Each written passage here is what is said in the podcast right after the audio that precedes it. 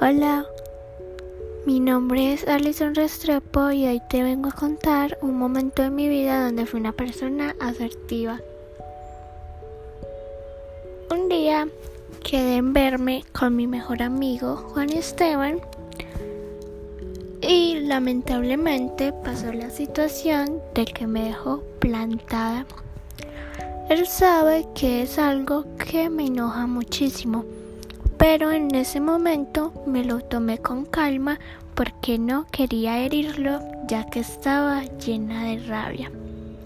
Así que le dije muy amablemente